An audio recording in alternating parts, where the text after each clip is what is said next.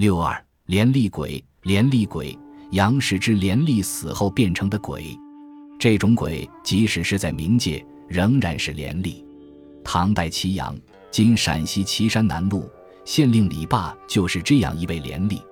李霸为人刚直不阿，秉公执法，即使家中妻儿挨饿受冻，他也不改廉政之风。但是他的一些下属却对他恨之入骨，因为他管理甚严，无钱可贪。因过于劳累，李霸某日竟突然不治身亡了。消息迅速传遍祁阳县城，幸灾乐祸者有之。他的下属县城副县长、何部尉两人竟手舞足蹈起来，觉得他们捞钱的机会来了，并暗中唆使下人不得去吊唁李霸。李霸的灵堂设在家里，两天过去了，竟然没有一人上门吊唁，只有可怜的孤儿寡妻守在棺材烛台旁，伤心落泪。李爸的妻子想到丈夫在世时刚正威严，如今寂寞冷落，感到心如刀割。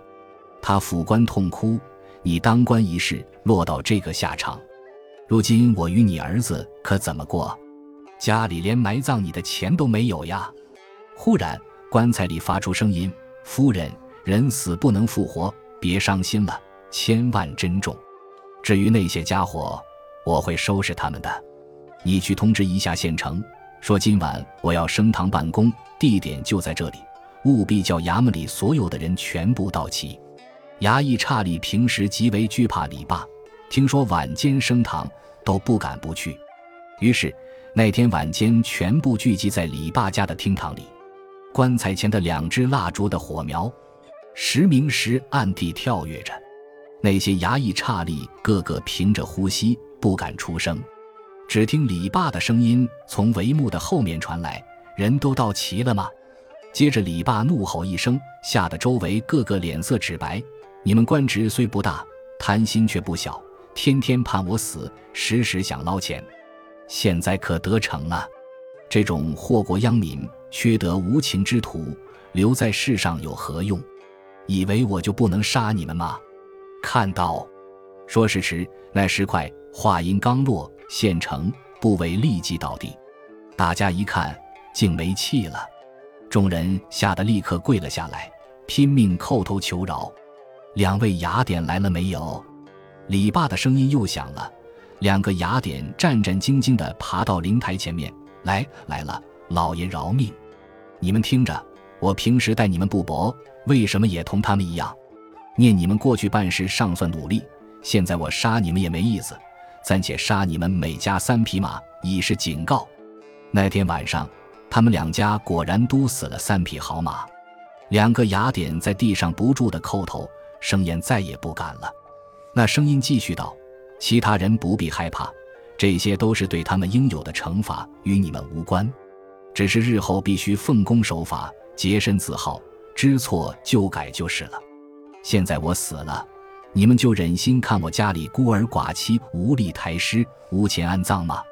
众人面面相觑，个个表现出悔恨自责的表情。一时间，众人纷纷表态，愿意出钱出力帮助李爸妻儿料理丧事。李爸表示感谢。第二天，衙役们在前引路，后面跟着李爸妻儿和亲友邻居，帆旗飘扬，鼓乐震天。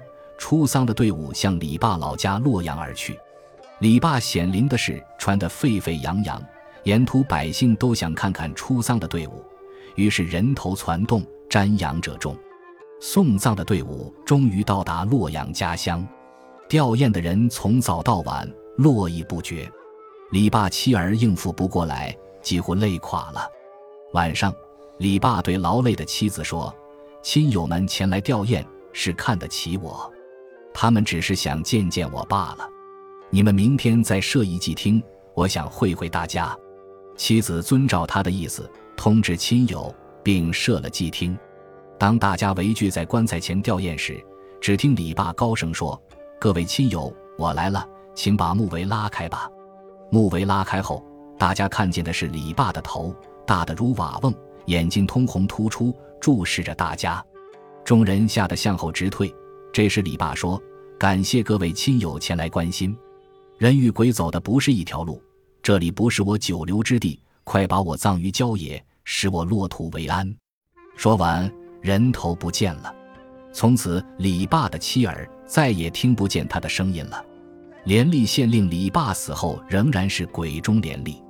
面对死后妻儿所遭受的世态炎凉、人情冷暖，李霸重新披挂上阵，进行了最后一次冲刺。